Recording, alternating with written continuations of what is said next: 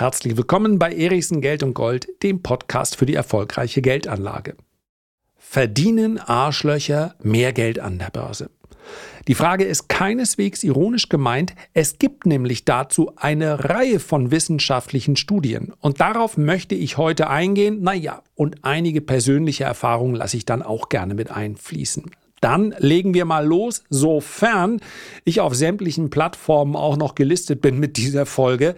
Ich weiß nämlich gar nicht so recht, ob man den Begriff Arschloch mehrfach verwenden darf, sowohl im Titel als auch im Rest der Folge. Aber wir werden es gemeinsam rausfinden. So, zuerst einmal möchte ich mich bedanken bei Joachim Clement, dessen Blogbeiträge ich gerne lese. Der Blog heißt Clement on Investing, ist auf Englisch, kostenlos, erscheint auf Substack, also auf dieser äh, Plattform. Und ich lese die Beiträge gerne, weil es dort selten um die Frage geht, ob man jetzt die Tesla-Aktie kaufen soll oder wo der DAX in zwei Wochen steht. Ja, also durchaus Themen, die ich selber behandle. Joachim Clement schaut vielmehr links und rechts häufig von diesen klassischen Börsenthemen. Er schaut auf äh, verhaltenspsychologische Phänomene und er zitiert immer wieder, und das macht es für mich ganz interessant, Studien. Denn Meinungsbekundung dagegen spricht überhaupt nichts. Und insbesondere wenn wir über die Zukunft sprechen, dann bleibt uns oft nicht viel mehr als eine Meinung. Aber ein klein bisschen spannender, wenn wir über wiederkehrende Phänomene sprechen, sind dann Fakten, häufig in Form von Studien. Und es gibt diese Studien auch zu der Frage, ob Arschlöcher die besseren Investoren sind. In den seltensten Fällen findet sich das Wort Arschloch irgendwo in dieser Studie wieder und auch Joachim Clement ist zu höflich, um das Wort zu verwenden, zumindest in seinen Blogbeiträgen. Und ich werde es auch nur heute, ja sicherlich noch das ein oder andere Mal gebrauchen. Ich sehe diesen Begriff als, ja, als Überbegriff. Also Arschloch kann natürlich äh, ein, ein sehr, sehr weiter und ein sehr dehnbarer Begriff sein und vor allen Dingen auch eine sehr individuelle Einschätzung.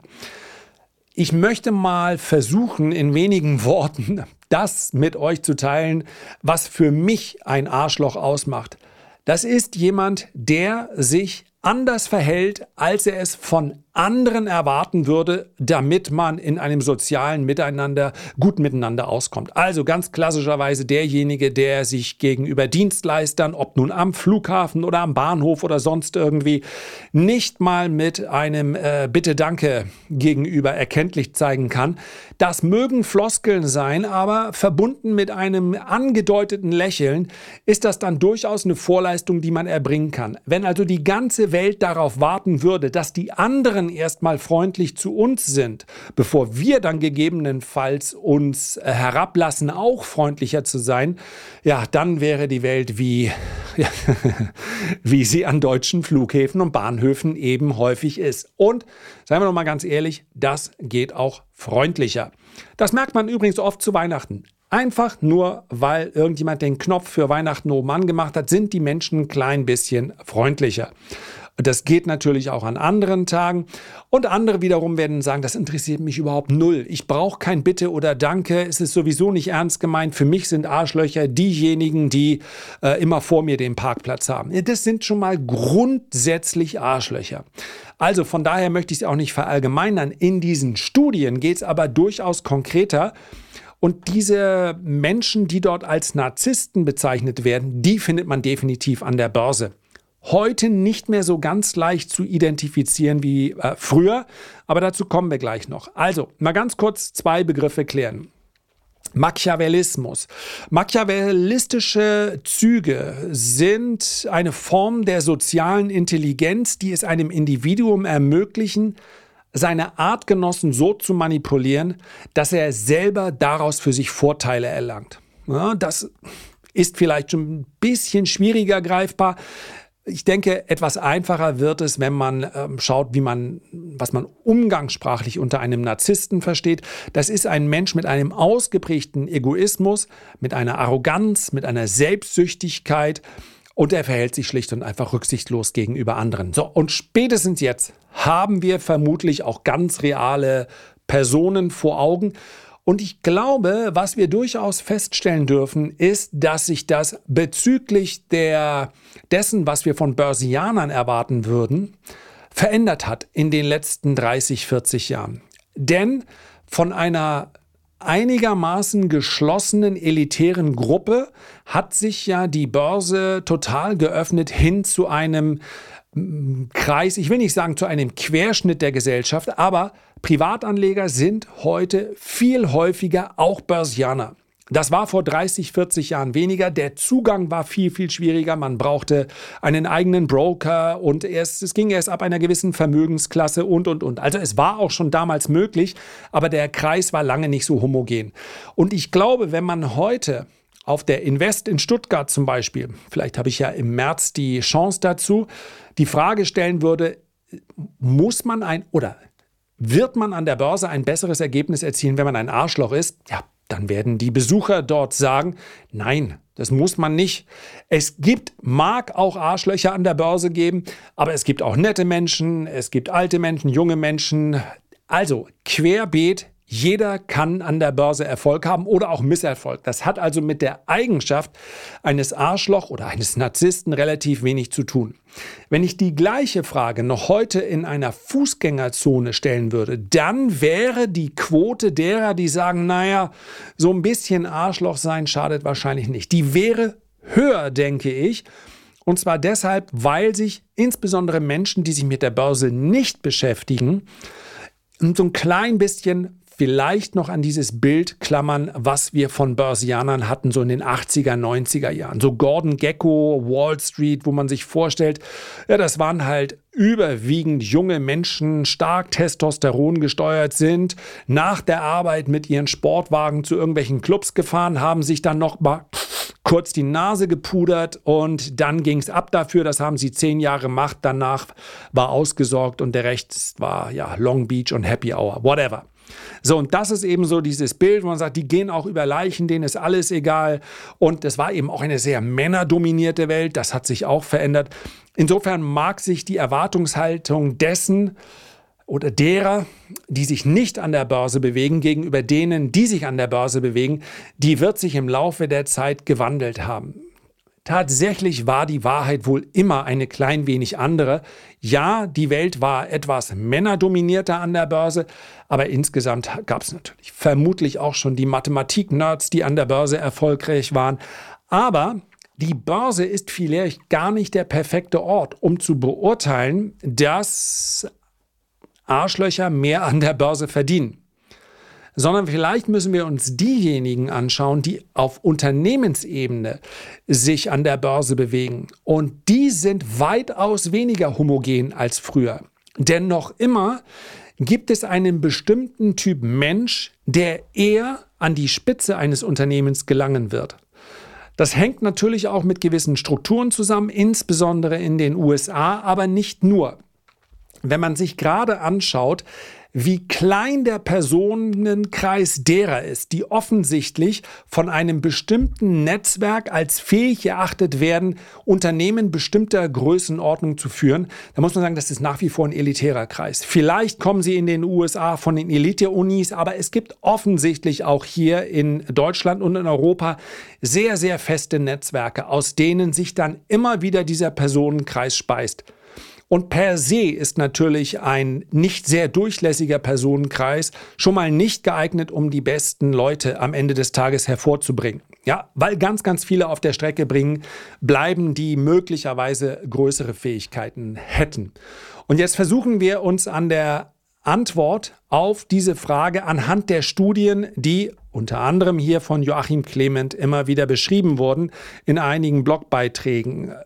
Es gibt zum Beispiel eine Studie von Tim Jäger und Tina Steinort von der Universität Hamburg. Ja, ist auch öffentlich, habe ich gerade gesehen. Zugänglich, ist allerdings auch auf Englisch geschrieben. Und in dieser Studie ähm, kommt ganz klar hervor, dass, ich fasse es jetzt vereinfacht zusammen, dass eher narzisstische, also hier wird das, auf Englisch wird das Wort äh, psychopathisch, sieht noch ein bisschen, man muss natürlich, in der Praxis wäre es dann interessant zu erfahren, wo ist eigentlich die Grenze zwischen Narzissmus und einem äh, Menschen, den wir als Psychopathen bezeichnen würde. Es geht aber in Würden, es geht in die, ihr versteht, in welche Richtung es geht. Und man kann sagen, Narzissten sind Risk-Takers. Sie nehmen ganz bewusst Risiken. Klammer auf, natürlich, weil sie glauben, dass sie diese Risiken kontrollieren können und weil sie mit diesem erhöhten Risiko dann auch zwangsläufig einen höheren Ertrag einfahren würden. Und so zeigt diese Studie, dass obwohl die nachweislich, ja, das ist der Versuchsaufbau, obwohl man nachweislich hier mit einem sicheren Weg, also einem Safe Asset, für jeden investierten Dollar einen Dollar rausbekommen würden, sie sich dennoch dafür entscheiden, ihr Geld eher in Chancen zu investieren, bei denen sie nur eine 90-prozentige eine 10-prozentige Chance haben, dass sie 9 Dollar gewinnen und eine 90-prozentige Chance, dass sie nichts gewinnen. So. Das heißt also, pro investiertem Dollar bleiben 0,9 Dollar während sie bei einem investierten Dollar in das sichere Asset sichere 1 Dollar bekommen. Das heißt, rechnerisch macht es dann überhaupt keinen Sinn, ein zusätzliches Risiko einzugehen, weil sie unter dem Strich selbst im Erfolgsfall dauerhaft weniger Geld verdienen. Was machen sie? Sie gehen dennoch das höhere Risiko ein. Und das ist natürlich dann ein ganz klarer Punkt, wo man sagen kann, mehr Risiko ohne entsprechend mehr Ertrag macht keinen Sinn. Warum diese, dieser Personenkreis so handelt, das liegt auf der Hand. Ein übergroßes Ego. Was kann schon schiefgehen? Mut setzt sich immer durch. Wer nicht wagt, der nicht gewinnt. Und genau diese Studie, die wurde wieder und wieder bestätigt und zwar unabhängig voneinander und zwar über Dekaden hinweg immer wieder.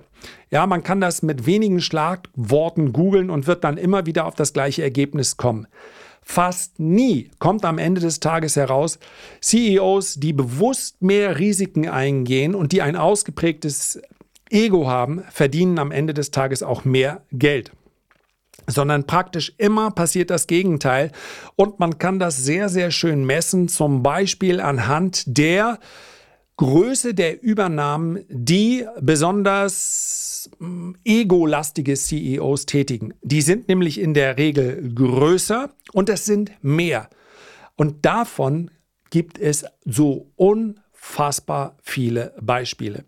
CEOs, die wir noch im Kopf haben, die unbedingt, und ich lasse jetzt mal den Namen Elon Musk weg, weil er meines Erachtens noch ein Sonderfall ist, denn er hat ja schließlich vorher auch wahnsinnige Werte geschaffen, die er dann vielleicht, und das ist genau die große Sorge, die ich immer hatte, dann auch zu sehr aufs Spiel setzt. Wenn man schon der reichste Mensch der Welt ist, dann kann man natürlich in zahlreichen Memes auf Instagram und sonst irgendwo sich feiern lassen.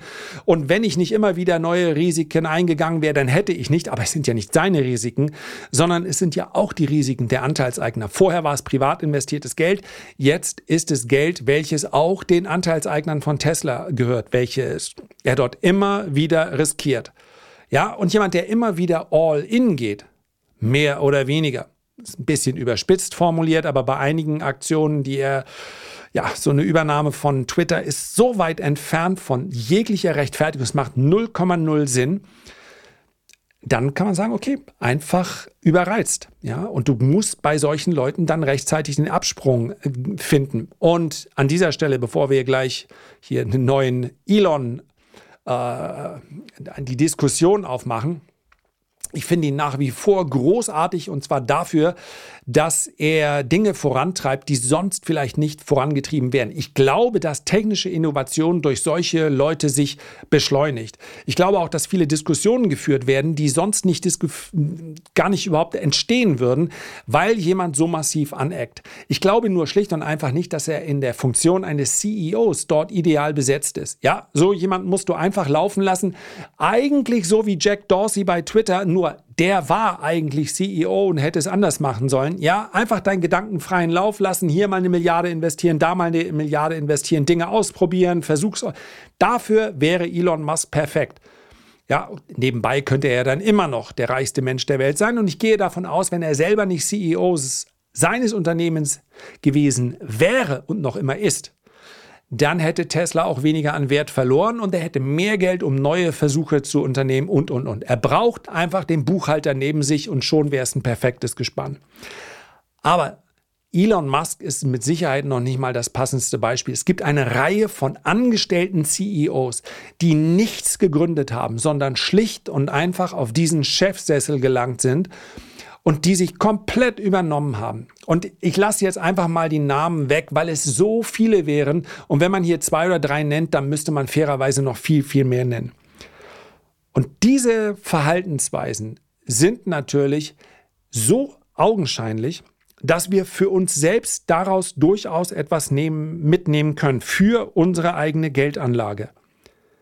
Nämlich genau diesen Moment abzupassen, wenn uns das gelingt. Ich denke, das ist Königsklasse, aber möglich. In dem Moment, wo wir einem Investment gegenüber völlig unkritisch stehen, in dem Moment, wo wir sagen, den Rest muss ich mir gar nicht mehr angucken, das ist schon so perfekt, hier gehe ich mit einem größeren Betrag rein. Wir dürfen all das nicht was wir über Stanley Druckenmiller oder andere große Investoren, nennen wir sie ruhig Trader in dem Fall, also die Personen, die mehrfach ihr Vermögen dann auch immer wieder umgeschlagen haben und dadurch massiv gesteigert haben. Wir dürfen das alles nicht nehmen als ein, ja, als ein Prozess, der am Ende von ganz, ganz viel Wagnis stand, sondern im Gegenteil, die großen Investoren haben es geschafft, ihr Wagnis, ihr Risiko zu kontrollieren. Das ist die große Stärke gewesen. Selbst solcher Leute wie George Soros, den man ja durchaus, naja, aus verschiedenen Blickwinkeln betrachten kann, ja. Oder auch ein Stanley Druckenmiller. Ja, es sind hochkonzentrierte Wetten. Ja, es ist sicherlich auch eine Menge Ego im Spiel. Aber am Ende des Tages ging es darum immer und geht es darum immer, werde ich im Übrigen auch ähm, gestern habe ich das in den Ansatz in einem Video auf dem Erichsen-Kanal besprochen. Die Erfolgsformel der Superinvestoren ist nicht mehr Risiken zu nehmen als andere, mutiger zu sein als andere, sondern diese Chancen zu identifizieren, aber dann sich richtig zu verhalten, wenn sie merken, ich habe mich geirrt. Und wie ich in diesem Video von gestern feststelle, gibt es wirklich umfangreiche Studien, die beschreiben, dass nur rund 51 Prozent, das ist nur einen kleinen hauchdünnen Tick mehr als Münzwurfwahrscheinlichkeit, ähm, 51 Prozent dieser Trades, die die umgesetzt haben, hat ein positives Ergebnis gebracht. 49 Prozent sind daneben gegangen. Wenn Sie aber bei diesen 49 Prozent sich egozentrisch, narzisstisch und absolut, ähm, jetzt fehlt mir gerade das richtige Wort, aber ich werde nach so langer Zeit, äh, nach so einem langen äh, Podcast jetzt auf keinen Fall äh, auf Pause drücken. Also, wenn Sie derart drüber waren in Ihrem Verhalten, ja, und dann nicht erkannt haben, hier bin ich auf dem Holzweg, das ist der ganz große Fehler. Und das können wir als Börsianer tatsächlich am Ende des Tages mitnehmen. Die Antwort, ob Arschlöcher an der Börse mehr verdienen, lautet kann sein heute. Klar ist aber auch, dass die klassischen Eigenschaften, die ein Arschloch so mitbringt, bringt, offensichtlich belegbar mit Studien nicht helfen, um ein besserer Investor an der Börse zu sein und man daher dann auch nicht die besseren Ergebnisse einfahren wird. Und wenn ich noch eine, einen Vorschlag mit auf den Weg geben darf. Es gibt so unglaublich viele Kanäle, teilweise auch sehr, sehr unterhaltsam, auf YouTube, TikTok, Instagram, wo wir immer wieder die gleichen Motivationsreden sehen. Wenn ich dort nicht so und so mutig gehandelt hätte, wenn ich dort nicht mein Schicksal in die eigene Hand genommen hätte, dann hätte ich nicht diesen Erfolg gehabt. Das ist aber nicht die Erfolgsformel. Einfach nur mutig zu sein ist keine Erfolgsformel. Einfach sich selbst zu vertrauen ist keine Erfolgsformel. Ich muss etwas können und ich muss insbesondere die Fähigkeit haben, zu erkennen, wann ich daneben liege. Das macht sich nicht so gut in so einem Meme oder in einem Post. Und das ist auch nicht das, was Elon Musk häufig vermutlich äh, in seinem Leben beschreiben musste. Aber diese Fehlschläge, die gehören dazu. Und darauf nicht zu reagieren, das ist an der Börse das ganz große Problem. Ja, halt mal kurz mein Bier heißt ein interessanter Blogbeitrag von Joachim Klimt und der beschreibt letztlich, sobald sich ein CEO also rausgefordert fühlt, ja, egal ob an der Bar oder äh, von einem Kumpel zu irgendeinem Radrennen. Es gibt da von Bill Eckman eine ganz, also sehr unterhaltsame Geschichte. Ähm, in dem Moment, wo man die Leute so ein bisschen äh, triggert und sagt, na, schaffst du das? Zack, da setzen dann die, da gibt es nur noch eine Lampe, die angeht und die ist rot und die hat dann nicht mehr so ganz viel mit Rationalität zu tun, sondern nur noch, jawohl, das schaffe ich. Warum? Ja, weil ich alles geschafft habe in meinem Leben. Und ja, Bill Eckman, dem Vernehmen nach, ich hoffe, ich habe es jetzt richtig, ob es Bill Eckman war, ich glaube aber schon, der von Dan Löb, selber ein sehr, äh, früher ein sehr guter Radfahrer. Ich werde es beim nächsten Mal, bis zum nächsten Mal überprüfen, ob es die beiden waren. Aber der soll jedenfalls ein sehr guter Amateurradfahrer gewesen sein. Und wer sich ein bisschen damit auskennt, für die sind 200, 300 Kilometer nichts. Ja, aber als Amateur, wenn du dich aufs Fahrrad setzt und sagst, ich fahre mal 200 oder 300 Kilometer, da fällst du tot vom Rad. Und genau das ist ihm passiert. Warum? Sitzen einfach im Wohnzimmer und sagen, ja, ich fahre Fahrrad, ja, kann ich auch. Hä, du bist doch noch nie in deinem Leben äh, Rennrad gefahren. Kann ich. Los, lass uns das machen. Tja.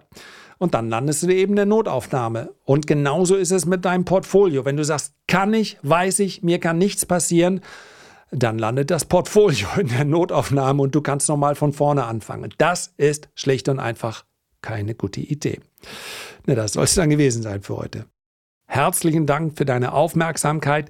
Ich freue mich, wenn wir uns beim nächsten Mal gesund und munter wiederhören. Versprochen, dann auch wieder mit einer gepflegten Sprache, so gut es eben geht. Also, mach's gut, bis dahin, dein Lars.